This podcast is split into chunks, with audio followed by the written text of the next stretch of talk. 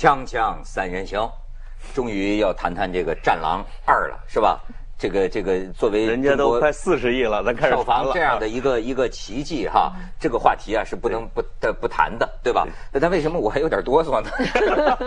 哎，我很感谢咱们两位嘉宾啊，你们是真看了，我也得解释一下，我呢因为工作非常忙，对吧？就是所以呢，我还没有来得及看这个。可以理解的原因。不是就是不你是工作忙，有爱国这事儿忙吗？哎哎哎，不要给我挖坑，不要给我挖坑儿。这不是，我得跟咱们观众，咱们呃观众呢，过去有跟我们提过意见，就是说呢，你们聊什么电视剧啊，或者聊电影啊，就说哎，你有的时候你们你没看过，你们有什么资格聊？呃，一方面呢，我觉得呢，大家说的对，但是另一方面呢，也容我解释一下，就是说呢，我觉得这个事情您必须看得更细一点，就是我们作为日播每天的节目啊，它是不可能每个话题主持人、嘉宾所有的人都去亲身经历一下的。比如说咱比如传销是传销，咱不能说去我去体验一下，按说是应该的，对吧？但可能回不来了，对吧？但是你就成头子了。我觉得你关键要看，就是说他这个主持人，如果说啊他没有看这个电影，但是他在节目里谈了他对这个电影的看法。我觉得这是不对的，对。但是呢，有时候三个人聊天有分工，嗯，哎，有的嘉宾呢讲他的观后感，但是我呢负责提问呐，或者是负责联想，我谈的已经跟电影无关了。那么这个我认为还是有空间的，所以我解释清楚，不是说您这个免责声明已经已经到位了，可以了。这个 有时候会被人批评，没看过一本书老写书评啊。我现在也理直气壮了啊。哎，对对我，虽然没看过，但是我你你你没看过，你就不能评这个书。嗯但是呢，从评这个书引申出来的话题，当然都是咱们的共同生活，对不对？我在向你们申请工伤，这是怎么说？哎，李菁真的是，按 说我真的女性她还不大是这种打斗片的哎，昨。天哎，我还真是你们布置个作业，你这不是按照你们要求的吗？不看电影不能谈呢。对呀对呀我昨天这个都工作很长时间了，然后这个没办法在办公室诚恳的邀请说大家能不能陪我去看一遍，然后遭到无情的拒绝，我软硬兼施说求你们了陪我去看。后来我也发现我的同事们都是些三观不正的人，都都坚决把我拒绝了。后来我好不容易拉了一个。这个他平时在外地工作，昨天回北京了，他闲着也没事儿我说你陪我去看吧。然后他作为一项任务也没有办法。他是男孩儿女孩儿？女孩儿女。然后我们俩，女孩儿，我觉得看这个然后我们俩就去了。嗯去了吧，先先不说这个观影过程，看完之后一出来，风雨交加，雷雷电闪雷鸣，然后那个雨刷是最大的速度在闪。我说我这明天我得向你们投诉，为了看一个战狼，我们俩容易吗？差点都没回来。这个北京这大雨把我们俩搁在外面，怎么办呢？还还还还还还有一挺逗，我听李菁说，嗯我我挺理解，女孩子看打打杀杀，当然是不一定像男的那么喜欢，是但他们就好像说等着等最后一个敌人被干掉了，说他们俩就想起身，后边有听说后边有人喊坐下，还有彩蛋呢，是不是？是这样的，呃，因为我们买的比较晚，后来发现还真的是就在三元桥那个那个一个电影哈，七点钟，然后没想到就是一。都没有什么座位了，我们俩挑了个最边上的，最边上你只好穿过这个人群过去，然后都以最后吧，这个都有点坐 坐立不安了，说这个敌人怎么老打不完呢？这个，哎呦，我们俩这正好这而且是三 D，眼睛也有点累了，然后最后一看，最后终于把最后一个敌人给手刃了，哎呀，我们俩说终于完了，我们俩就赶紧站起来，被后面喝止坐下，然 后我们俩就赶紧坐下了。你看还有彩蛋，《战狼三》在这个像成龙一样在茫茫的这个白雪里面接到一个电话，然后埋下一个伏笔啊，《战狼三》。然后这个弄完了，这个灯光还没亮，我们俩起来说可以走了吧，我们俩赶紧。其实还不能走，还不能走。现在这个网络是个观影文明啊啊，得向字幕组致敬，得向后边的字幕。我们边走边向字幕组致对敬，对对对对边下楼梯边致敬。看完啊看完人家的致敬了啊，致敬了，对对吧？哎，对，你你看，潘老师，这是主要符合这个观众特征的。他们现在就是说，呃，你我发现他还是挺喜欢这个电影，就是对所以说呢，你可以认为，呃，现在他们这个数据出来说是，呃，百分之六十是二三四线城市的，还是从二十多岁到三四十岁之间的男性观众，正好是潘采夫的画家，是吧？我 我其实不濮阳在那个里边，因为将近百分之七十是九零后，嗯，哦，年轻人，对，是三十岁以下，就是八七年以下的以及九零后。那我们全被刷掉了，就说三十四、三四十这些人说票房到了一定的规模，这些人去看热闹去了。看这个调研里边写的啊，哎，也不能这么说。我给我爸妈买一张票，因为他们老在家，我觉得文化生活太单调了。然后老看这个呃有抗日神剧基础的。呃，不是，另我就觉得这个这个有时候这个传统的新闻节目有点单调哈。我说你们去看看，动动换换脑子。然后回来我说怎么样？我妈评价特别高，好看。然后我问为什么好看？你知道我妈给我什么回答？什么武器我都见到了。哎，我昨天一看，哎，确实是，对对确实是什么武器我都见到了。有点像阅兵，大哎，阅兵。对对，那这是什么天上天上飞的，什么水里游的游的，地上跑的啊我刚开始看，其实也很愉悦。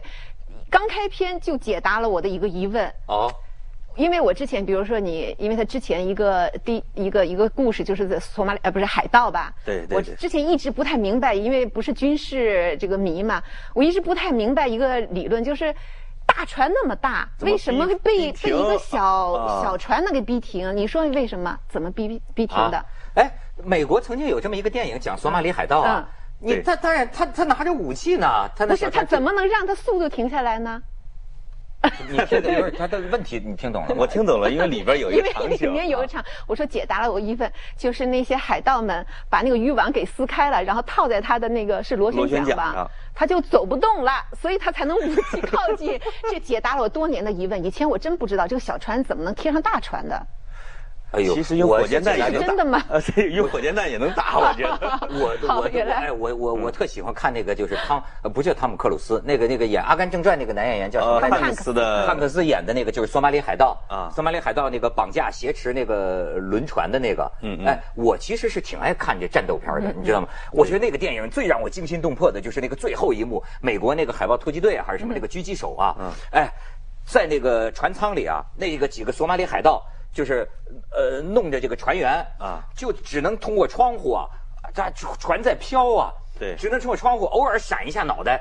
美国那海豹突击队拿那个狙狙击手，最后到了必须开枪了。哎呦，就那个千钧一发，砰一下子，正好把海盗打死了把船员救了。这个你看，又一直夸美国兵，就啊是就我是，这在战狼里面已经已经得到答案了。嗯人家有有一个美国说他现在拍的都超过好莱坞的了吗？超过好莱坞，现在是世界第一，就是同档期全球第一，超过了诺兰老师的《敦刻尔克》。因为里面呢，那个这个吴京老师的搭档是一个呃混血吧，呃然后是你应该是一个美国籍，就是这个他们现在叫人设哈。然后呢，就说你们的海军陆战队为什么不来救你？人家都里面都都解 都都有展对对对，里边现。都有这个都有对他的这个展现调侃和质疑，嗯说说嗯说什么来着？当时忘忘了。我艾特他们的推特了。对对对，这个意思啊！哎对我觉得这是比较幽默全场笑场。哎，这挺好。不不，潘老师，你你讲讲你的影评，他是这他是正面态度的啊。对，其实我纠结啊，一直纠结，因为我的朋友们告诉我说，不能表扬这这这电影啊，就是这一个，我说，后来我想一想，我还是应该表扬一下吴京，为什么呢？因为我看的战争片太多了，这个他首先抛掉一切其他的可讨论的外衣，我们就战争片本身质量来说，他目前在中国的战争片里边是一顶一的。即使把它给扔到美国的战争片里边去，它也算是介于一流二流之间的一个水平。比如他比不上什么拯救大兵瑞恩啊，或者比不上这个落第一滴血的，或者第一部或者什么之类的。但是他情节的剧情已经比较完整，而且他的台词已经知道张弛有度，就是有的很幽默，干爹什么之类的，非洲小孩儿就叫吴京，哎，干爹，干爹，你来了，干爹。他会把这种笑料、打斗、悲情，以及他最开始用的道具，到最后用的最关键的位置，作为一个商业战争片的元素都具备了。就是哦不仅仅是武器的展示，它还有一个剧情的完整性。嗯，我觉得它可能就是近十来年来中国学好莱坞，就是中国的电影工业终于让人看到进步的一个证明。哦起码从电影工业角度来说，它是一个好的战争片。然后呢？它可批评的那些部分呢，往往是它硬加进去的一些东西。那这个就是这个声音反倒掩盖了对电影本身的评论。嗯嗯嗯嗯，我觉得其实剥掉很多的意识形态的外衣，这个电影的票房也不会差。哦，战狼一是五亿，战狼二如果什么都不说只打，它也可能会得有二十亿、三十亿也是有可能。我我虽然没看，但是我总感觉啊，就说，比如说啊，要是万千观众这个买票的这种啊。我觉得总是有它的原因的，那么多的高的票房，它总是有它的原因的。所以你不管怎么说，咱得得正能量，这当然要向吴京表示祝贺，对吧？祝贺，这家赚多少钱呢？不是不是帮着电影工业，帮电影工业赚眼眼睛红了啊！不是，是是是，不是，而且要向人家表示，逼着你去搞传销了是吧？要要向他表示祝贺，要向电影的制片方，对对，能能有这么大的，太成功了，对吧？而且我觉得这是从从正从这个。正能量上来讲，因为之前咱们还做过节目，就批评这个小鲜肉当道的这这么一个现象嘛。我觉得这个他这个电影还真是他是下了功夫的。你看他那一身肌肉确实很养眼。然后他说为了呃为了拍这个电影，他在陆战队不叫陆战队，对不起，特种兵。嗯。训练了十八个月，我觉得这种精神还真的是值得表扬的。在里面，他一个打，他说是十八个月，我看人家说啊，一年多呀，我不知道，我看的你倒是捧的还是砸的？我这印象里边训了二十天啊。但是我我我我倒是在一个视频里发现呢，这个吴京对于一些影评啊，他有情绪，哎，情绪你你可以听听他说，看不惯别看，去看美国人的片子去，去看美国人打不打去，中国人不中国人必须打打，我鄙视。即使有很多人可能反感我这种态度，我也怼。说吴京，你为什么打不死？哇，一个美国人，一个人干了一个师，身上还没中枪，他就是一中国，他就是美国英雄。我中国人，我打十几个雇佣兵，我没死，我就不行，我就得该死。然后我这边。中了一枪，不行，你不能奔跑，你说一定要治疗，不然的话你会流血过多而死。哦，美国人中了中了那么多枪都快打死了，还在继续战斗半个小时，人美国人就可以 OK，中国人就不行，贱不贱？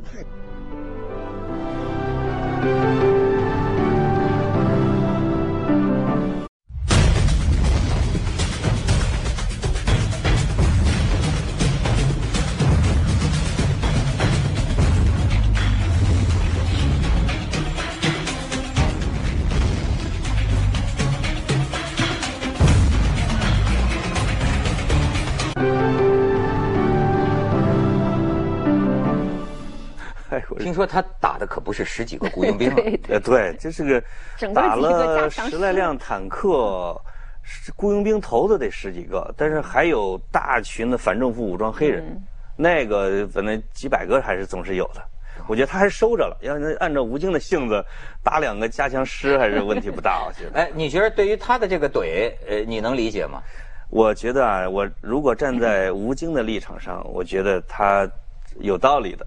啊，他就是因为美国的，包括其实他可能指的就是，比如说零零七，嗯，只有零零七在战争片里边是不受伤的，嗯，因为他必须得穿西装啊，嗯，他最后还要跟姑娘还要拥抱的，嗯，你真是叫史泰龙和施瓦辛格，他一般要打两下，然后打进去肠子不出来，没事儿，是就是英雄不死，这是。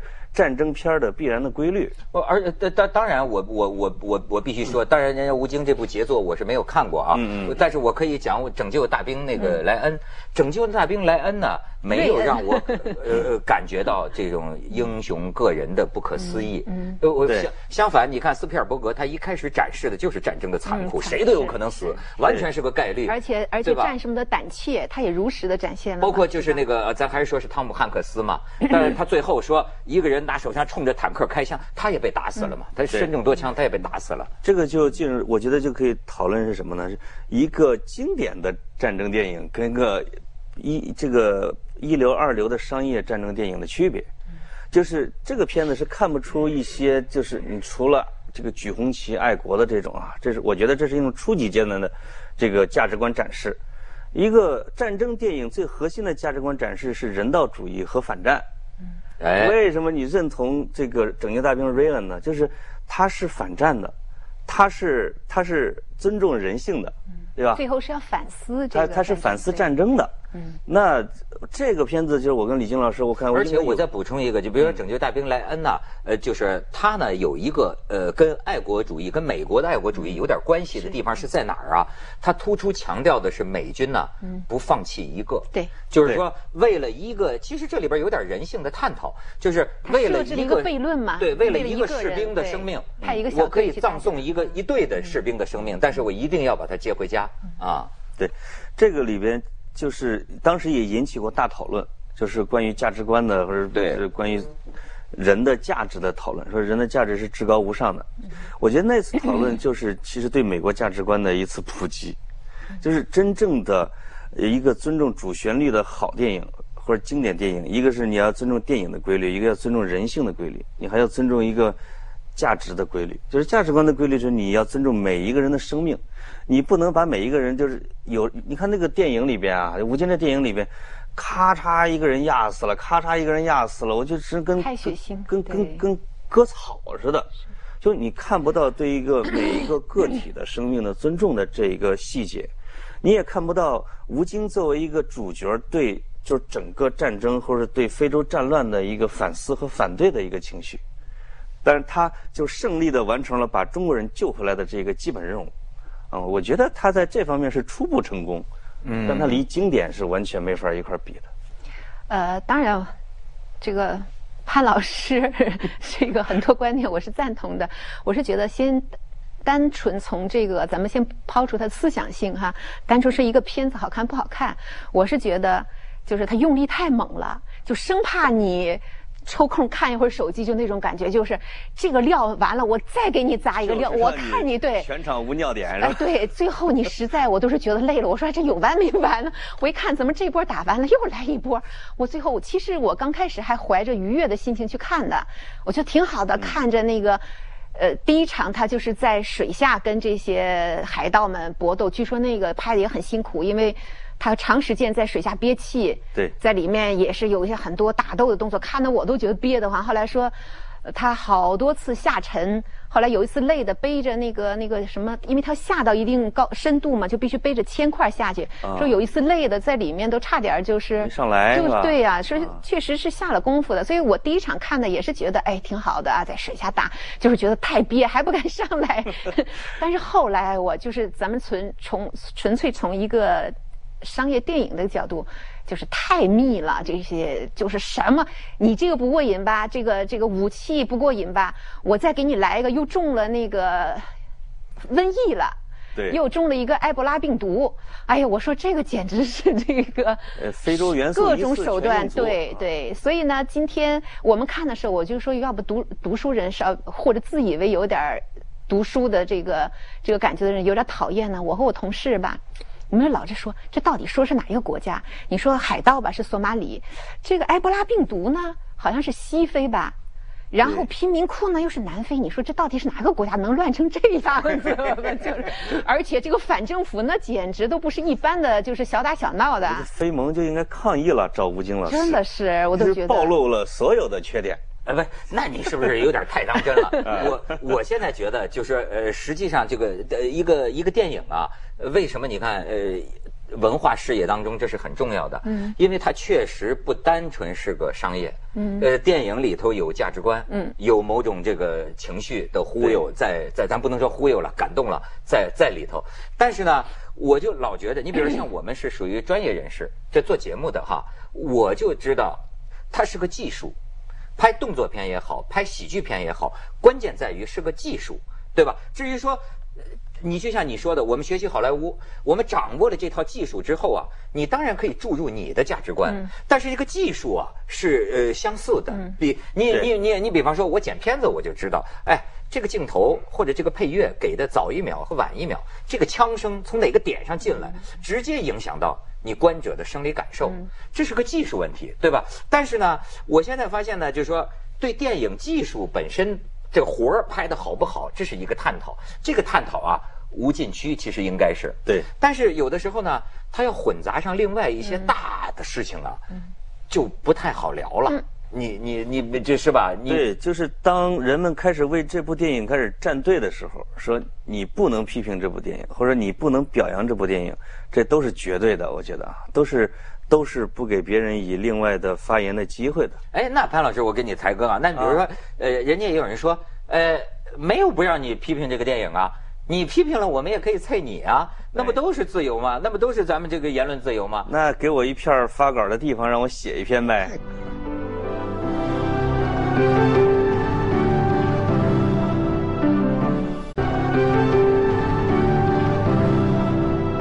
我我你知道我我我我老想起啊，这个有个女作家，呃，这个王安忆，嗯，是在好多年前，这个王安忆接受这个采访，呃，我一直就记住，你知道吗？就他的反应，就有人请啊，说王老师，你能不能评价一下现在这些年轻作家？呃，王老师，我觉得说的话让我联联联想到有点那个娇嗔似的，是说，哎呀，那我可不敢说说他们都他们这些呃年轻作家有好些啊，就是他们很会骂人的，不敢惹是吧？就是你知道为什么这件事我一直记得呢？因为我觉得，你比如说对于王安忆来说，这小说大家大腕儿，嗯，如果真的咱们是在谈文学，谈这个小说，批评也好，还是赞扬也好，应该说他都不含糊，他也绝对有能力有资格。对吧？但是为什么他他不愿意谈？为呃那难道说他不愿意跟人讨论吗？我相信，如果仅仅是咱们谈文学，我说你小说写的不好，一二三四为什么？咱们友好的有话好好说的。我觉得王老师他是完全有能力这样做，但是他显然他怕的是什么呢？王安忆为什么不能公开的去讨论一个小说或者一个作家的好坏，他的作品好坏呢？你看他的反应就是，哎呀，他们都很会骂人的，这说明聊的时候，他他说那句话有时代背景，就是在我当编辑的时候，当时还发了韩寒一篇文章，叫《文坛是个屁，谁也别装》，对，我记得。骂了这个社科院文学所的一个文学批评家，对对。他的那篇博文都是上千万以上的阅读量，当时的反馈啊，因为我跟文学界的一些作家，还有一些很有名的作家说，我们感觉如丧考妣。说什么呢？说我们的时代已经过去了，有人带着集团军过来了，就是把我们说你们文坛全扫光，我们完全都不敢回嘴的。因为如果你回句嘴骂韩寒，说你可能祖坟都被掘掉了。我觉得王安忆怕的是这种。也许是一种暴力啊，也许是一种暴力，也许是一种暴力或者粉丝数量带来的权利。所以，我问题是他不跟你，他他就咱们说他不是就事论事，对，给你放在一定的框架下。比如我们讨论文学、讨论电影，他问题是一个是那个粉丝是一个是一个群体，他不跟你讲道理。然后呢，又大家又怀着就各自就难以言明的一些立场，然后呢，都是觉得你也有影射。啊，那个，但是你又不挑明，那看咱们谁玩阴的玩的更厉害。我们那个呃发了一篇微信，就是影评这个的，当时说的也还啊，就是插科打诨的哈，评了一下。然后底下的好多那个粉丝回，我就是喜欢，怎么着？就这么一句话。所以那个我昨天在电影院也遭到了很多那个鄙视的眼光，因为我跟我那个同事看吧，我就发现我们这个我这同事圈里都属于这个太不主流了。我们俩连这里面这唯一一个小鲜肉我都不认识，你知道吗？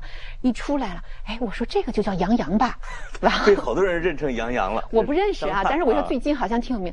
我那同事说不认识。说是不是另外一个人？然后我们俩就开始把三 D 眼镜摘下来查手机。哦，叫说我一看叫张翰，然后我就说，哎，张翰好像是说有个什么梗，什么池塘被包了什么梗。然后他说不知道，你还比我强一点。我说你不应该，我怎么是个七零后？你都是八八年的，你这个都不知道。后来周围的人就开始鄙夷我们了，那意思说这么有名的人，你们俩都不认识。是是少数落后分子，真的是 表现出来了。我真的不是广大人民群众这个喜闻乐见。而且就说你就说广大人民群众喜闻乐见，这个万人敌呀，不仅是说好莱坞那边没什么问题，我跟你说中国人看戏。这早就不是问题了，你你觉不觉得？你这哎，当年关羽、张飞叫万人敌，嗯，这个我过去啊一直在考虑这个问题，我觉得很有意思。就是说，中国古代是怎么打仗的？你发现没有？这可以是一个学术问题的，因为我们得到概念当中啊，中国古代打仗就靠一个人对吧？你看《水浒传》，两军交战，的部队都排好了，一边出一个，对，只要我把你斩了，掩杀过去，你就大败回头。小时候我就很弄哎，不明白我觉得这。很骑士精神啊，跟西方小骑士兵唯一。的作用就是捞尸体，对，拖着自己主将的尸体小回去小时候我就闹不明白我说嗯，哎，我被你一个人打败了，我后边十万兵马为什么就要跑呢？对吧？哎，就说这种万人敌的文化，你比如说像说一说说关羽，那就是百万军中取上将之头，我还真就就说真有这样的事儿吗？古代说一匹马冲进去，哎，可是就是这样啊。哎，我觉得吴京老师这个电影里也也也一脉相承了这种精神，那真是万人敌。那个大部队开着坦克，又是，哎，对我我还是有一个细节问题，就是好像无人机也参与战斗了吧？我也不知道这个是真实的还是说，因为那无人机很厉害啊，你在咱们这个在在这录节目吧，那无人机过来对着你就可以可以开枪的，飞到天花板上面，枪这是管对着你真事儿吗？我还不知道这个啊然后呢，应该他的武器应该是靠谱的。只准美国无人机发射导弹，中国无人机就不行吗？真正打仗是可以已经已经这样实战了可以啊是吧？因为我也不知道是机器人也可以啊进场。哦，是这样的现。在德国的机器人就可以代替人类，你就打不倒他，你打倒起来再继续打，我这个很强的啊。哎，但是我刚才在看吴京老师的这个视频啊，我觉得挺有意思，就包括他这个电影的这个情节设置，因为他说打雇佣兵啊，最后很微妙的是，这雇佣兵还是个白人，虽然是发生在非洲，坏人。一开始是一个策动政变，是个黑人，但最后敌人还是一个白人。虽然这个白人没有说什么东亚病夫，但是说你们中国不是一个残弱的民族吗？是吧？是吧？最后那说那是过去了，最后还是要恢复到这个这个这个大国的扬我大国之威的这个。我在香港啊，这是咱们的这个一个民族情绪。嗯比如说呃东国呀，还东亚病夫，就是我们中国人不是东亚病夫，啊李小龙、霍元甲，对这个香港人其实也所以这么说，很认这个电。影还是还是那个没有没有升级是吧？在那个时代。